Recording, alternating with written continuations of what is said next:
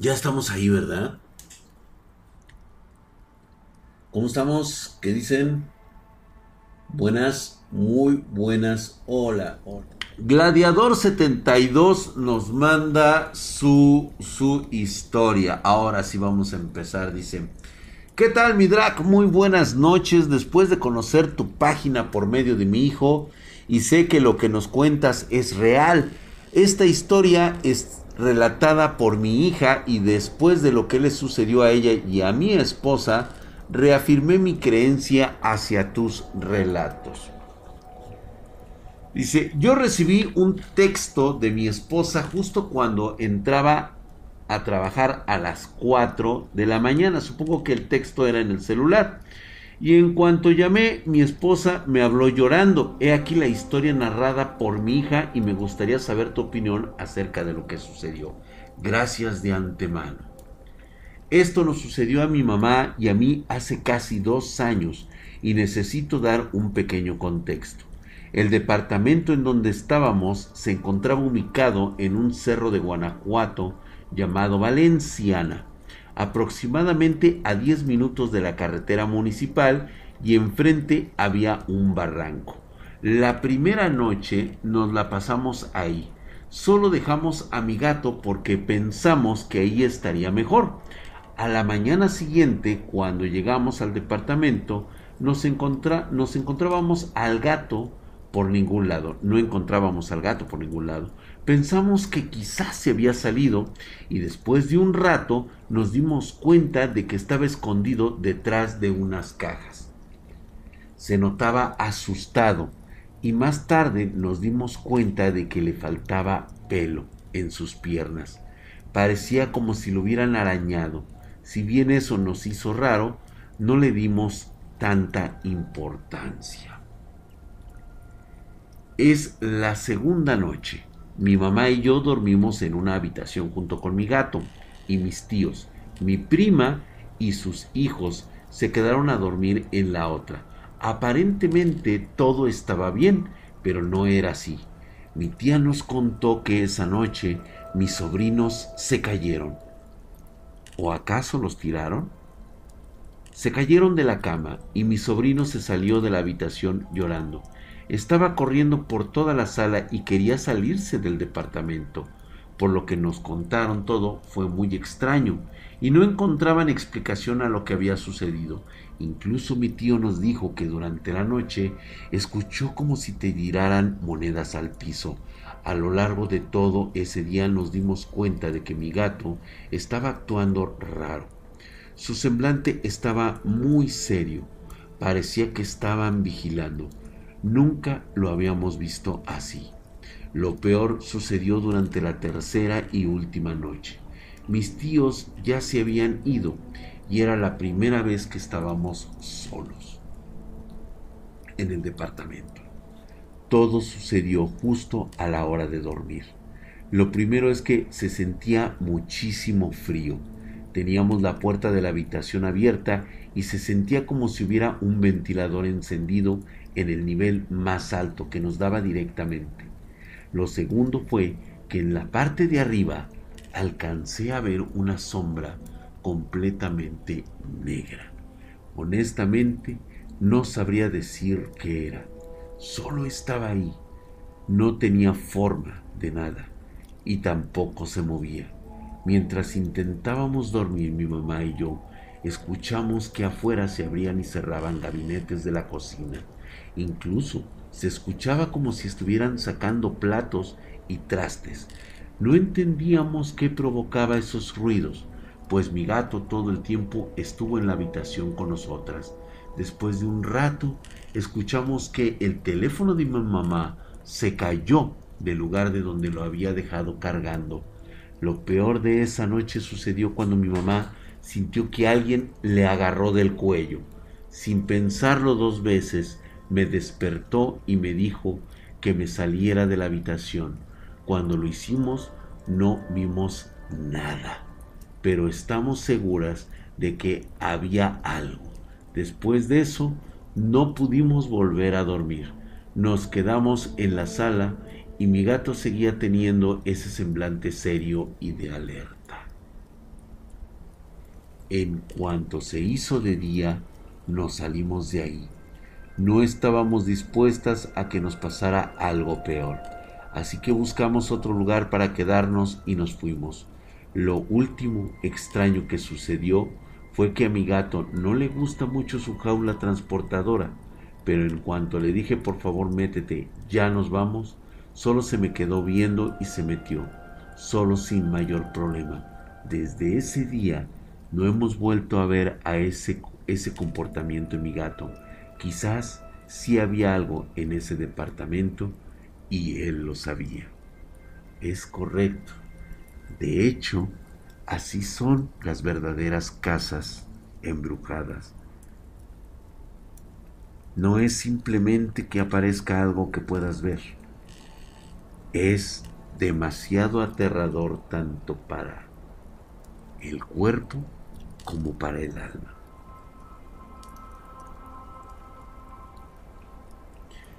Me ha encantado la hermosa redacción con la cual deben describirse estas historias. Me ha gustado muchísimo. Quiero agradecer a Gladiador 72 el tiempo que se tomó para hacer de esta una gran, una gran historia. Muchas gracias Gladiador 72. Estuvo súper increíble. Espero que estés con nosotros. Drag, ¿por qué participaste en la Horus si es una mierda? Frank Nick 25. No, no creo que lo sea. Creo que es parte importante de que estemos reunidos. Es el único medio que reúne a todos los de hardware mexicano en una sola edición para que podamos hablar de todo. Pero ya hablaremos de eso el día lunes se entendió bastante bien, ¿verdad? Sidra, ¿cuánto tiempo estuvo la lamia en tu casa? Prácticamente toda una vida. ¿Te puede seguir? Sí. Vamos con Johad Ruiz, que tiene la vara bastante alta. Ah, no, es el Calamet. Tú no, güey. Tú estás para otra cosa, güey, perdón.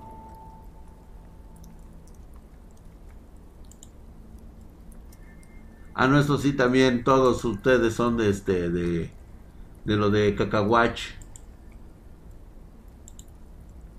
Ay, qué pendejo. Ay, inmenso.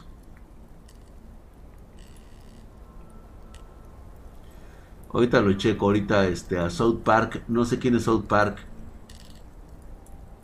Ok, ya viene el Drake Spartan. No, ese güey no. Relatos espartanos, Rodrigo Ibarra tiene la vara bastante alta. Este, recién empieza el stream, sí, ya contamos la primera historia. Ahorita les voy a contar la historia que corresponde después de que todos mis familiares tuvieran un fin desastroso. Después de ese final trágico que me permitió, con el último descendiente que muriera, me tocó reconstruir o intentar salir de aquella casa familiar. De hecho, pareciera increíble, pero ahora que fui a dejar el libro, por alguna cuestión del destino cayó de la repisa una vieja fotografía. Esta fotografía nunca la había visto y me pareció totalmente sorprendente y tal vez hasta escalofriante. Sentí prácticamente una electricidad que me recorría toda la columna vertebral y me erizó los pelos, los pocos que tengo. Era una foto de la abuela enfrente de su casa.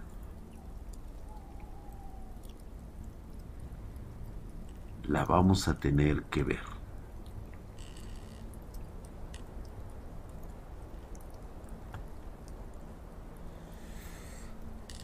Ahorita le sigo contando. Rodrigo Ibarra dice Draxote, un abrazo mamadísimo desde Bolivia. Soy un fan de Hueso Colorado de tu canal principal. te deseo mucho éxito.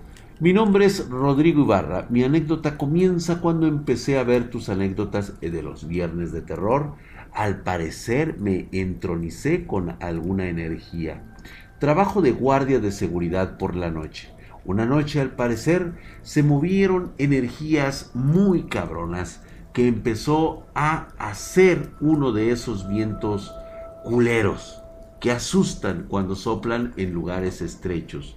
En fin, fui a descansar y no pude dormir. Bien así que me despertaba a cada momento cuando el viento soplaba mucho.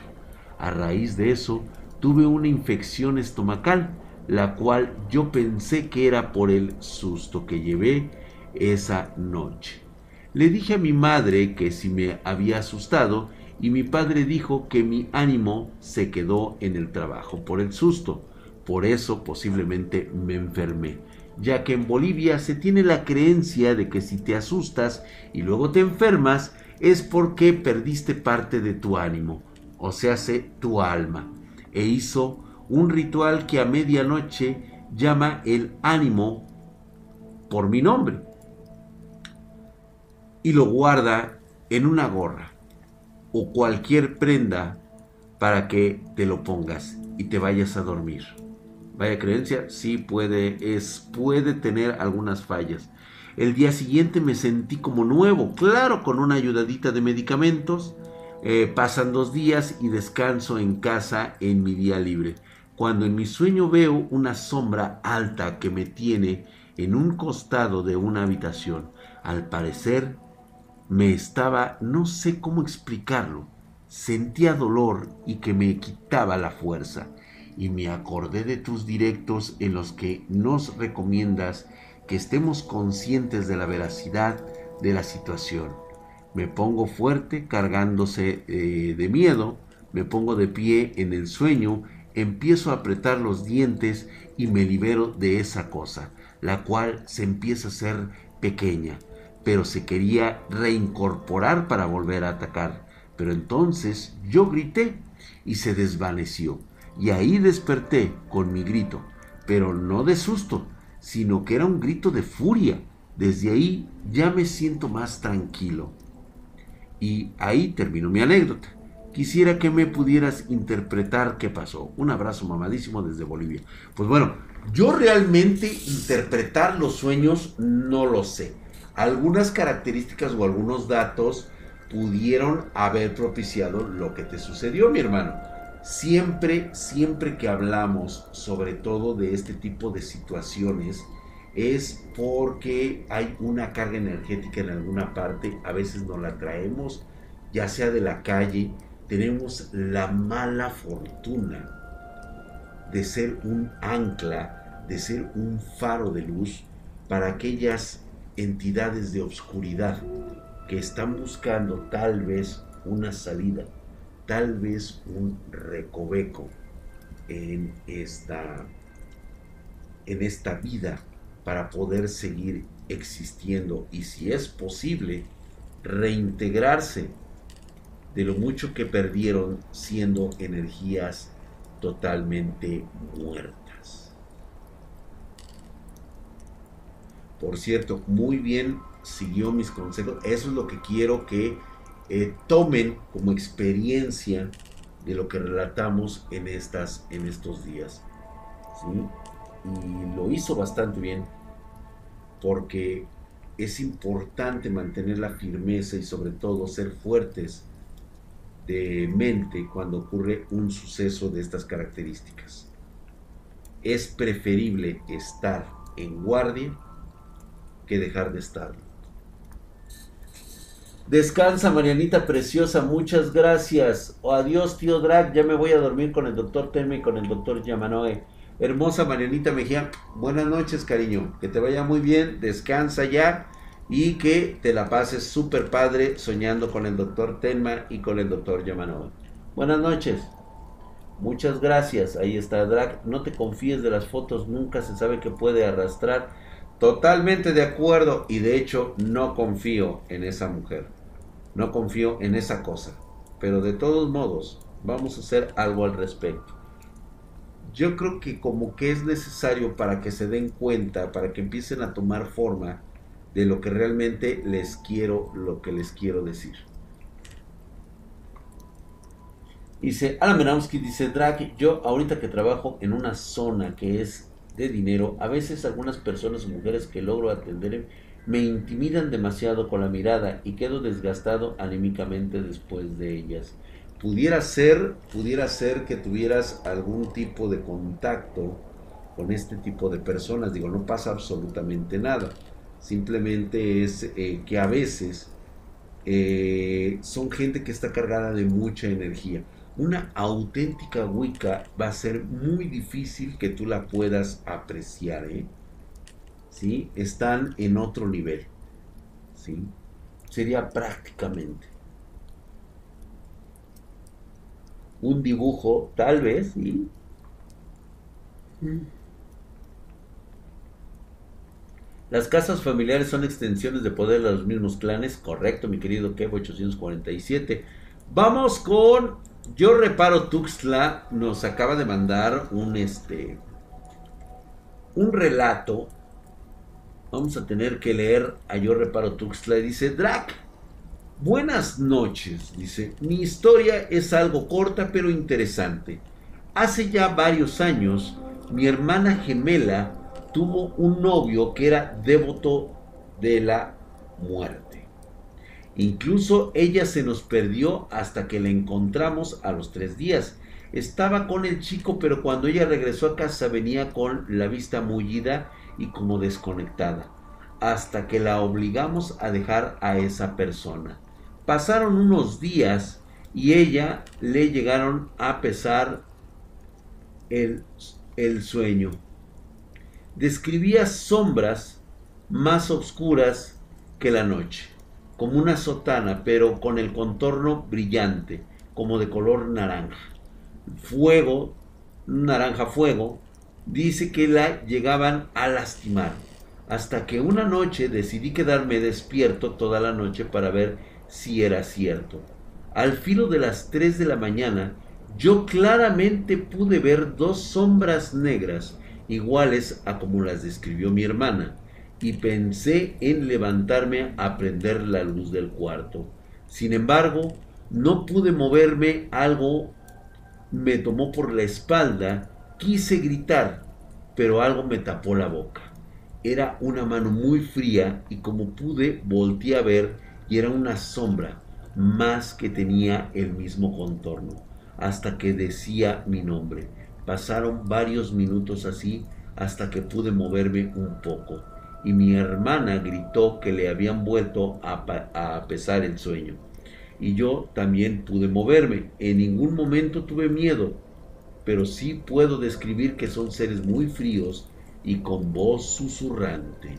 Así es, este tipo de energías normalmente provienen de personas que han sido extremadamente perversas o de cosas que han sido extremadamente perversas. Ya no distinguen entre el bien o el mal puro. Eso es lo que ocurre con ese tipo de energías. Bastante pesados. Son gemelos, aparte con energías bastante altas. Espero que todo esté bien porque sí efectivamente puede llegar a pasar. Nos falta hablar de la historia de Daniel Gaitán, de José Luis Coeto, de Akitsui, historia de suscriptor, de Ricardo Yamazaki, de Anja Marín, de Rodrigo Velarde, Ani TFT, Kuro Mater, Santiago Valencia, El Barón Rojo, Pedro Suárez, Víctor M, Servando Nava y Mayra Getzabel Laguna. Ya nos mandó Sid Spa.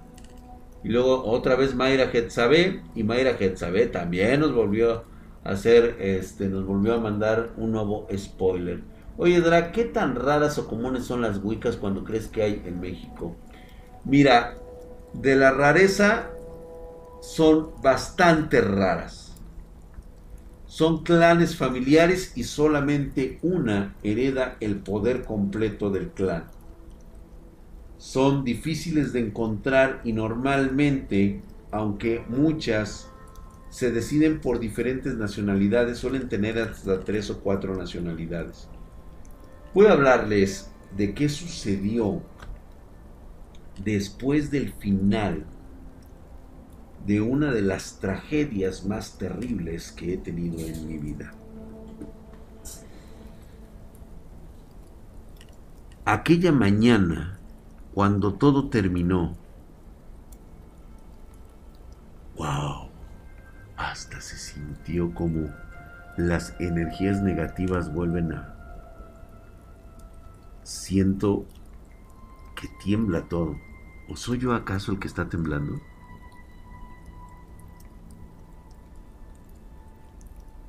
Wow.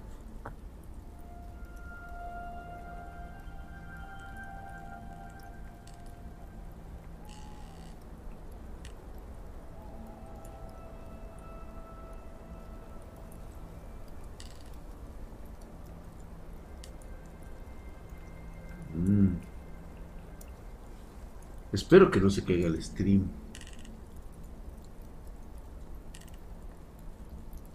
Fíjense que todo terminó al día siguiente, cuando recibo la llamada de estas personas anunciando el fallecimiento de mi padre.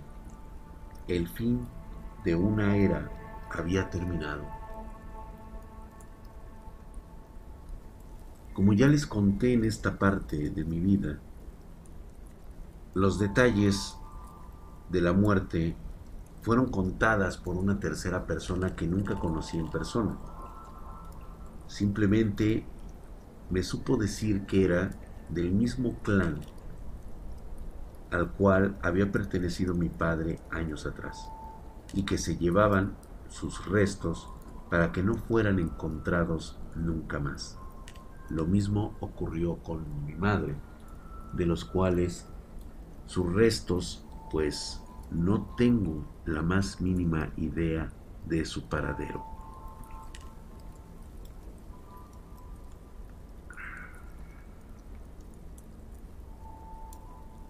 Esa misma mañana salí rumbo a la casa familiar. Recorrí como tantos años lo hice cuando era joven. Aunque era joven todavía en ese entonces, recordaba más que nada una adolescencia y una primera juventud. Pasar por esos muros blanquecinos de color ocre con vivos ocres y encontrarme ese portón gigantesco como hecho de hierro en color verde. No, mi querido Night Dragon, no estoy seguro que ellos se hayan llevado ese machete. Ese machete desapareció. Desapareció de eh, una de mis casas. Simplemente estaba yo ahí y ese machete desapareció. Parece ser que, digo, quiero pensar, porque nadie más lo pudo haber extraído. Estaba yo ahí.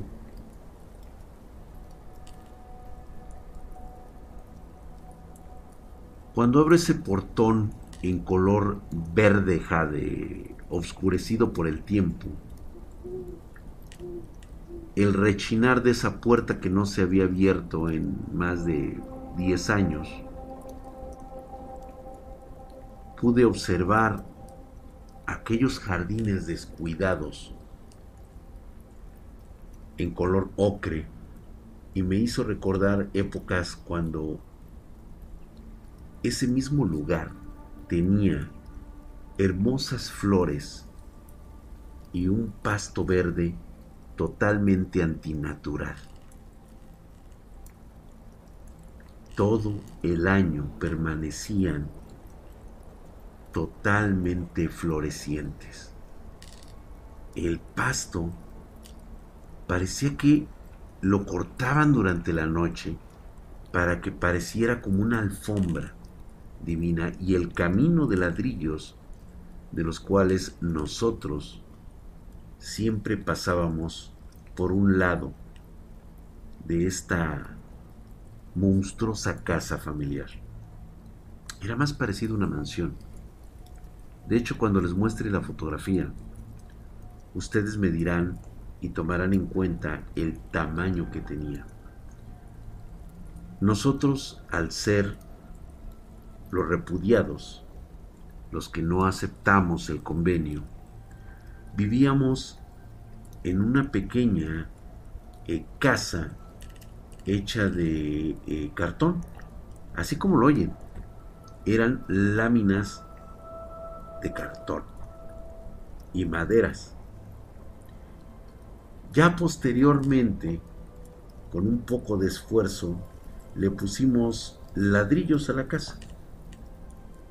Obviamente permaneció siempre en obra negra toda la vida.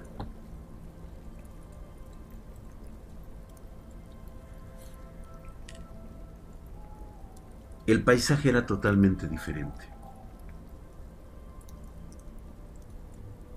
Hierba crecida, ramales tirados por todos lados completamente secos, lleno de incontables hojas secas de color carmesí, color café oscuro, color café ocre, por todas partes.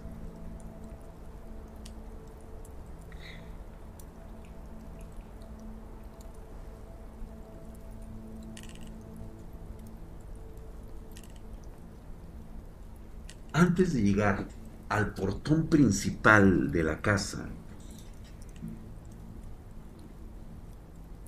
ya desde 3, 4 metros antes de subir las escaleras que llevaban a la puerta principal, estando en el exterior, podía sentir el tufo de un sitio abandonado y que estaba siendo carcomido tal vez por la humedad.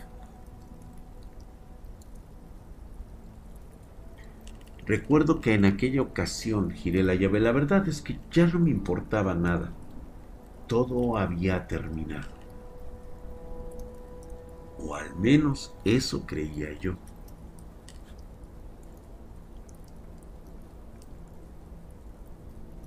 Cuando entré, claramente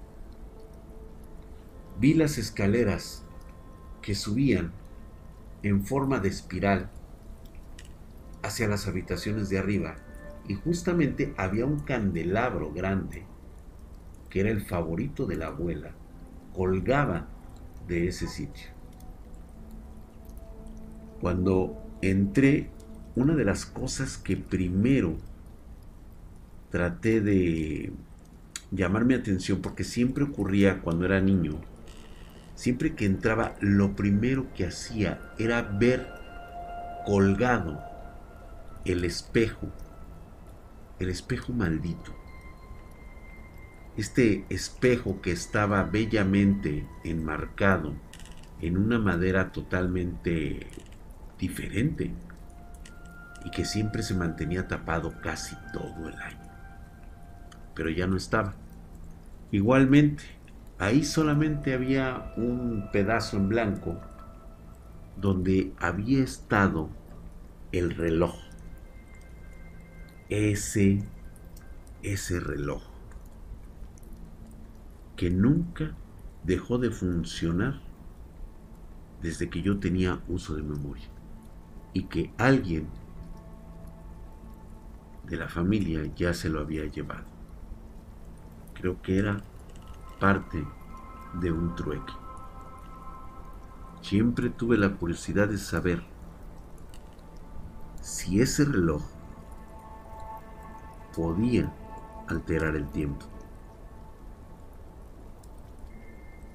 Muchas gracias Heldon Madness por esas suscripciones mamadísimos. Y fue en ese momento de la mañana cuando noté que no había luz en la casa.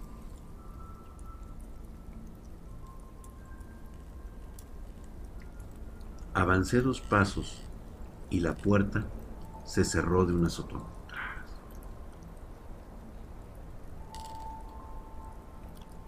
No sé si estaba yo eufórico por el final de una era. Y a pesar de que me pareció que no era totalmente propio que esto ocurriera, sí me entró un poco de pánico de decir, ¿qué está pasando, no? Y de repente puedo observar que al final de las escaleras había una persona que me estaba mirando. Volteo hacia hacia arriba y era con toda la claridad del mundo una de mis tías fallecidas. Me quedé petrificado y dije, no es posible, tú no deberías de existir. Cuando terminé de decir esa palabra con mi mente, inmediatamente noté que se dio la vuelta y desapareció.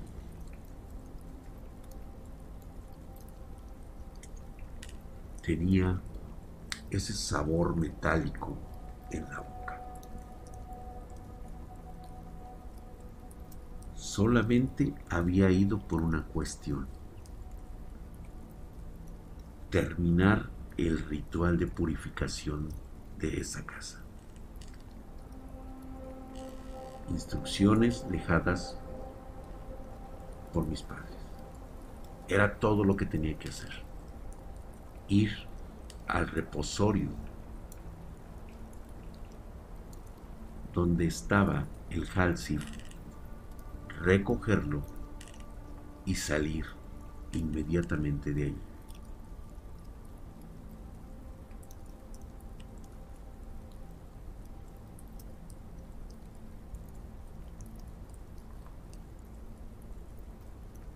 Cuando paso a la siguiente habitación a un lado, ni siquiera contemplé la necesidad de tener que subir a las recámaras. Todas estaban en la parte de arriba. Yo solamente tenía que ir a donde estaba el extenso comedor donde cada domingo la familia completa o el clan completo nos humillaba enfrente de la mesa mientras comíamos desayunábamos y cenábamos. Ahí, al final, estaba un estante vitrina con un libro totalmente tapado. Era de un tamaño como de este vuelo.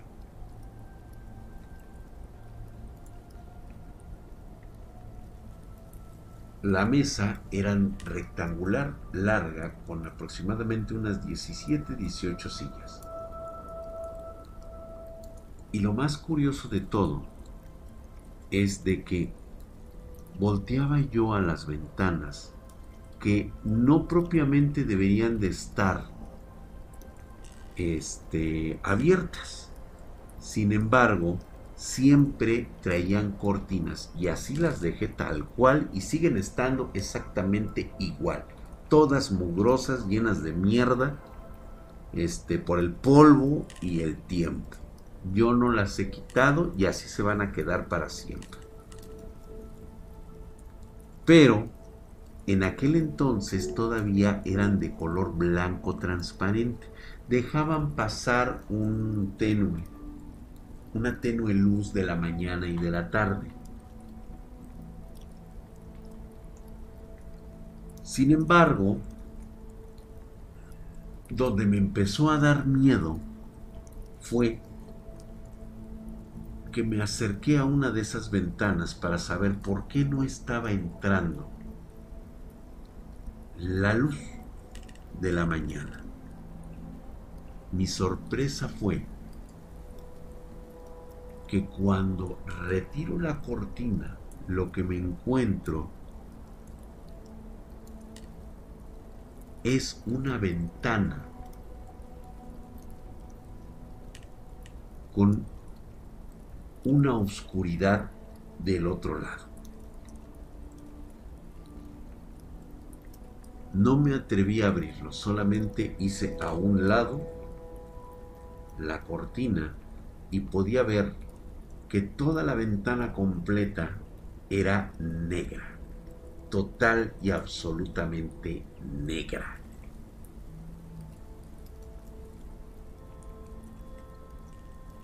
Me apresuré a ir por este libro.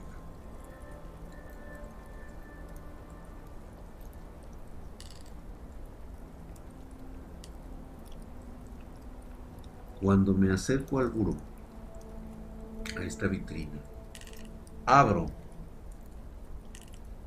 o al menos intenté abrir el vitral donde estaba, lo primero que sentí fue una corriente eléctrica en mis manos. Y sentí cómo se atoró. No me dejaba abrirlo. Con el rabadillo del ojo pude observar la puerta que daba al acceso a la cocina. Era un acceso de cocina así de un arco. El arco quedaba así. Con el rabadillo siento que alguien me está observando. Volteo así. Y en un plazo de unos 6, 5 metros puedo ver dentro de esa cocina.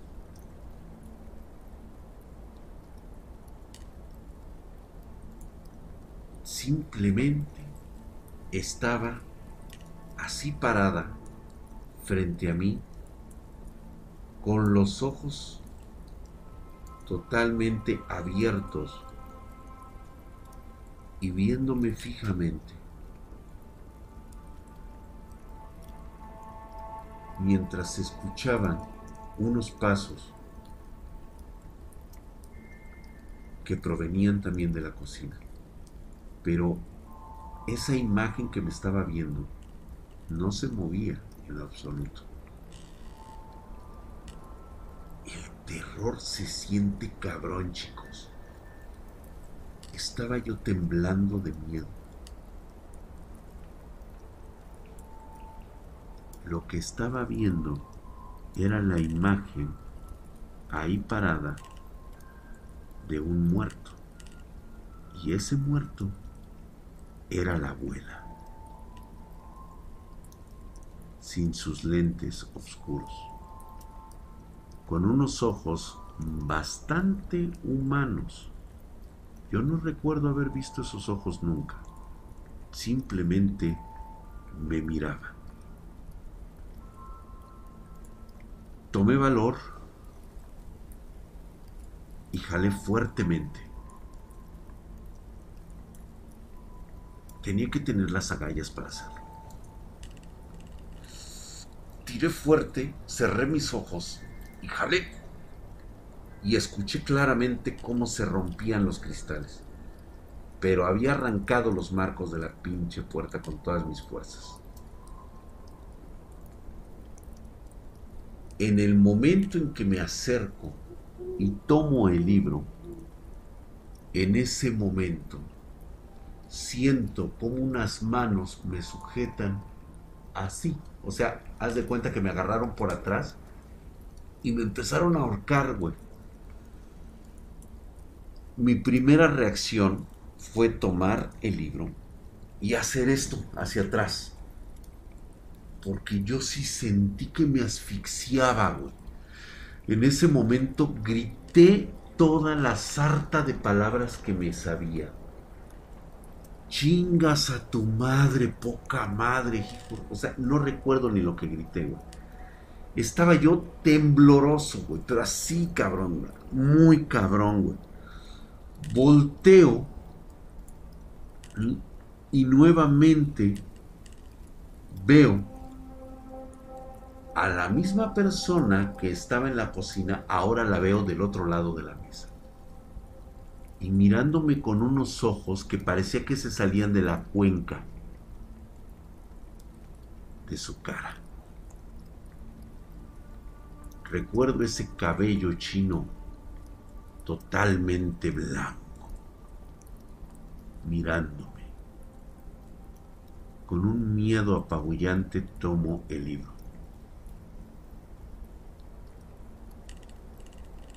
y de alguna manera empiezas a hablar. Voy a salir con él, te guste o no te guste. Esto se terminó. Cada paso que daba de veras había que tener unos huevos bien puestos. Pero yo sí sentía que me faltaba mucha energía, güey. Mucha. Y lo más curioso era que cada que caminaba yo parecía que cada vez aquella cosa se alejaba más. Y se metía a la otra sala. Y no caminaba, güey. No caminaba. Lo más cabrón era que yo sentía que me tocaban la espalda en todo momento, que me hacían así. Y luego ya al final sentí como si me estuvieran agarrando así de la espalda, como si me quisieran agarrar así la camisa. Pero nada más, o sea, no me la jalaban, nada más sentía así. Así. Y yo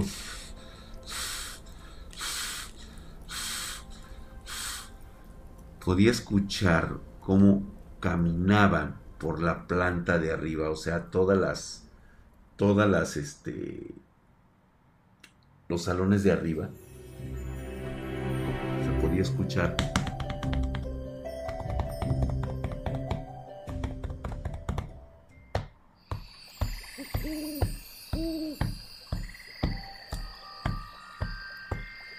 Y yo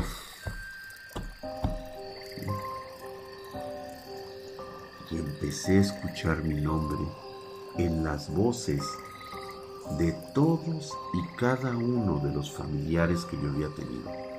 Recordaba claramente la llamada voz de la que había mencionado como una tía que se llamaba Lupita.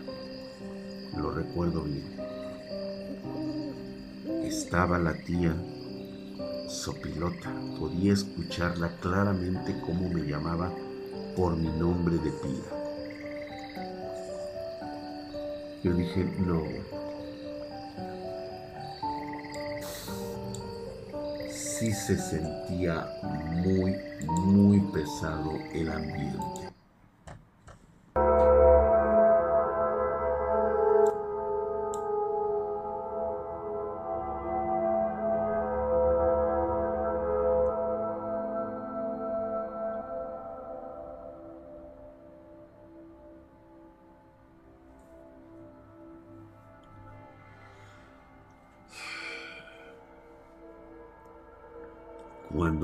Acercando a la puerta de salida, justo ahí, en esa oscuridad,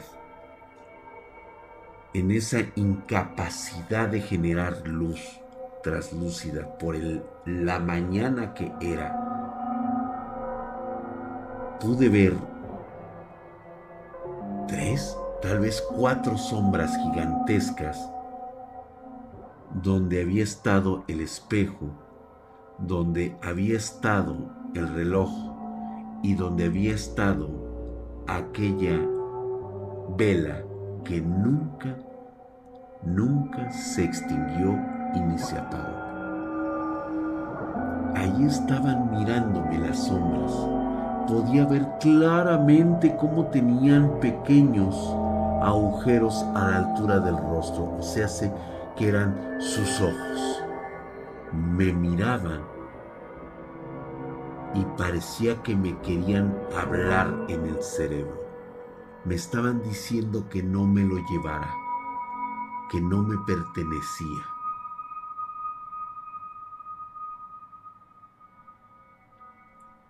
Cuando quiero abrir la puerta no puedo.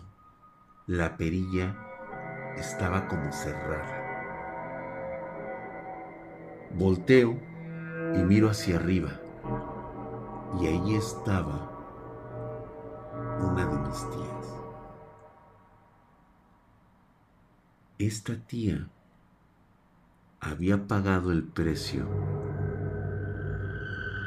de haber enfrentado a mi mamá en su momento.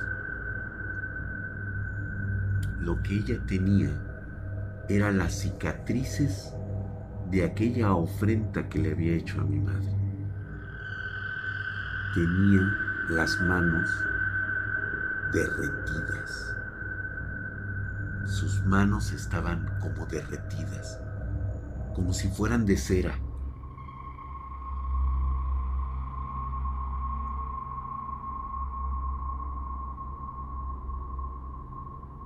Y nunca la había visto con una cara de súplica.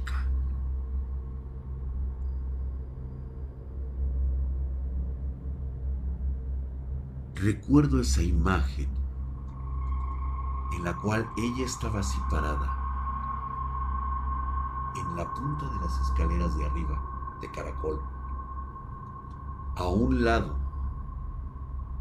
del candelabro favorito de la abuela, que era enorme, era grande. Y recuerdo que había extendido sus manos como si quisiera que le diera el libro.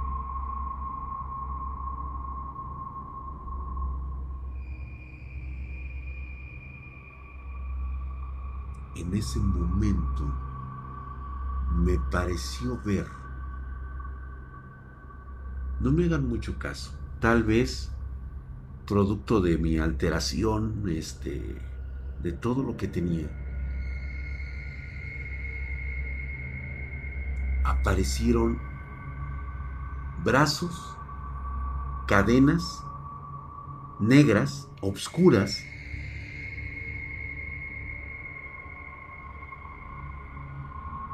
que empezaron a rodear esa imagen de esa tía.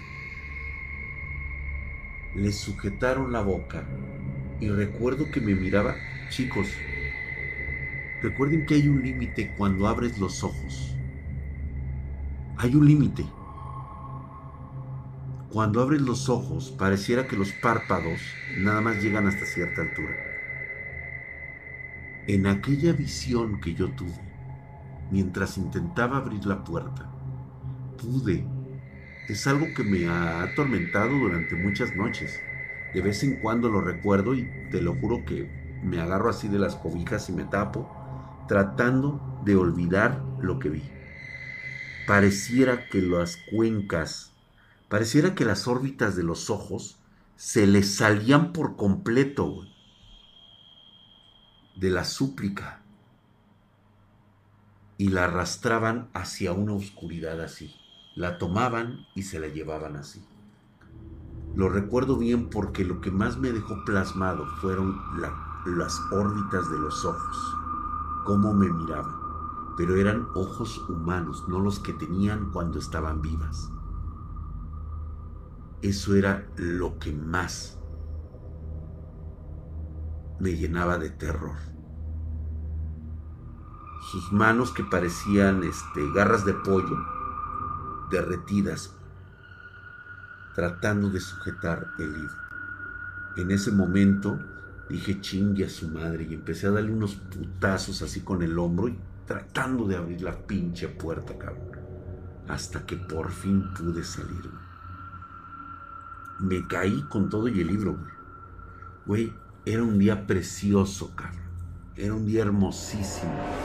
Eran como las once, once y media de la mañana.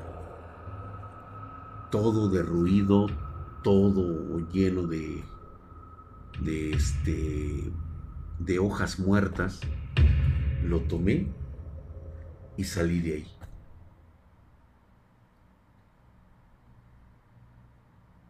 Todavía cuando empecé a cerrar el portón y meterle candado, eché un último vistazo hacia las ventanas de arriba de las recámaras. No lo sé, tal vez fue mi imaginación, pero pude observar varios rostros que estaban sobrepuestos en los vidrios.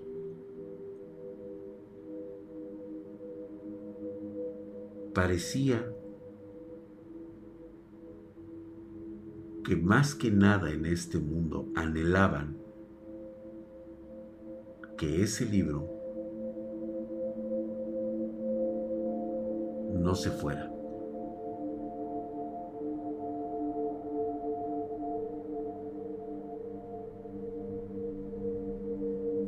El día que entregué ese Halsif toda, toda sesión espiritista, toda este mala vibra desapareció de esa casa.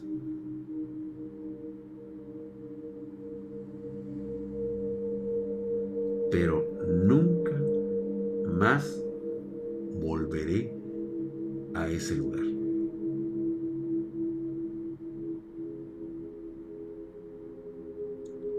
A vivir. Solamente la copia del libro Halsif, que es el familiar, el que ustedes ven aquí, es al único al cual regreso y lo dejo en su reposorio, totalmente sellado y cubierto para que no llame la atención. Y ese libro algún día se irá conmigo. Espero que no encuentre a ningún incauto, algún idiota que crea que puede ser más inteligente que milenios de experiencia maldita.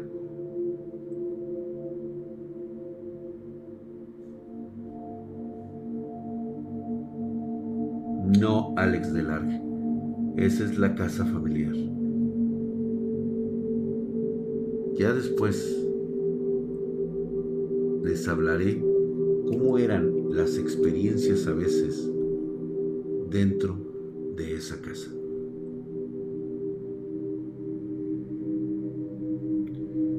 Nadie se va a encargar, hamstercito. Se va a ir conmigo.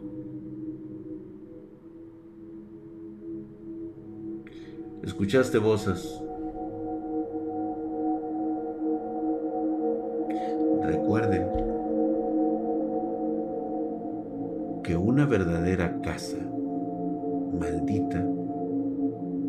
Es una casa que te quiere ver muerto. No te quiere asustar, no quiere que te vayas.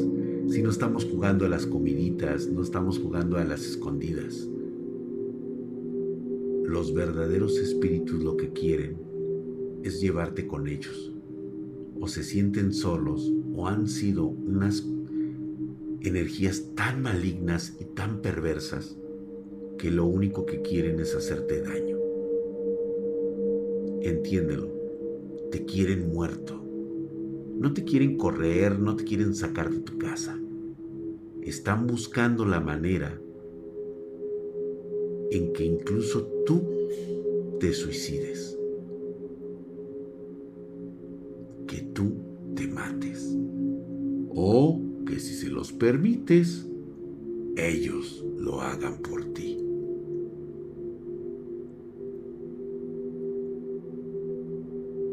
Las verdaderas casas embrujadas no son para hacerte No.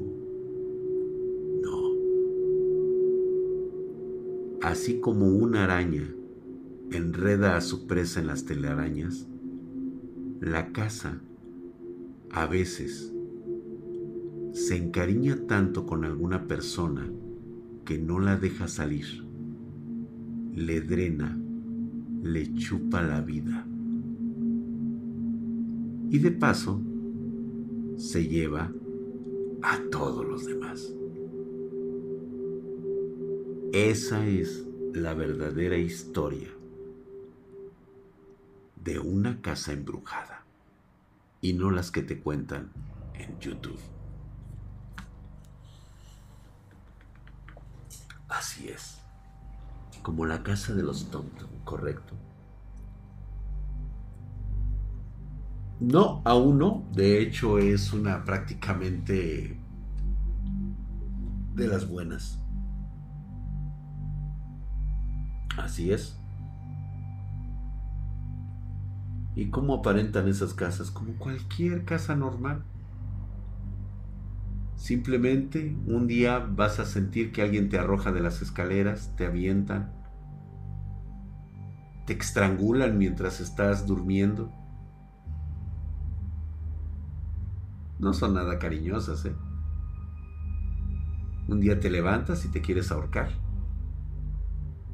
O te preserva mientras te va convirtiendo, mientras te va drenando la vida misma. No se andan con medias tintas.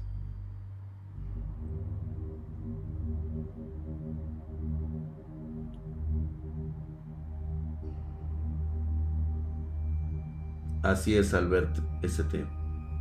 Dice que si ocurriera una catástrofe como un terremoto, a esa casa no le pasaría nada, ¿verdad? Yo creo que incluso el día de hoy no le pasaría nada.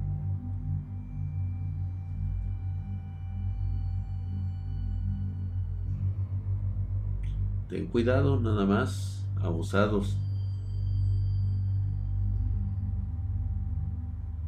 Con cuidado con eso. Vámonos pues, ya no se influencien tanto. Fue una velada excelente contando historias espartanas.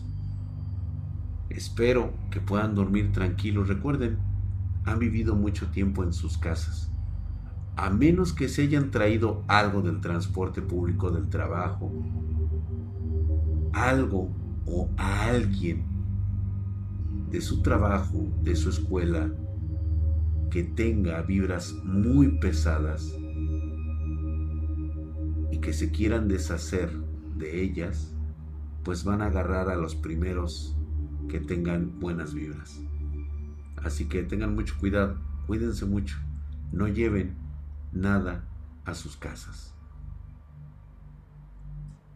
Pasen ustedes muy buenas noches, nos vemos el día de mañana. Muchas gracias, muy buenas noches. Descansen por favor, traten de dormir un poco en esta noche que es luna llena y que hubo un eclipse de los más duraderos en los últimos 500 años. ¿Coincidencia? No lo creo. Y cuiden a sus mascotas. Qué bueno que me lo dices. Cuiden a sus mascotas. Son los guardianes de las energías negativas. Cuiden mucho, sobre todo a los gatos. Ellos son los que atraviesan el mundo de las sombras.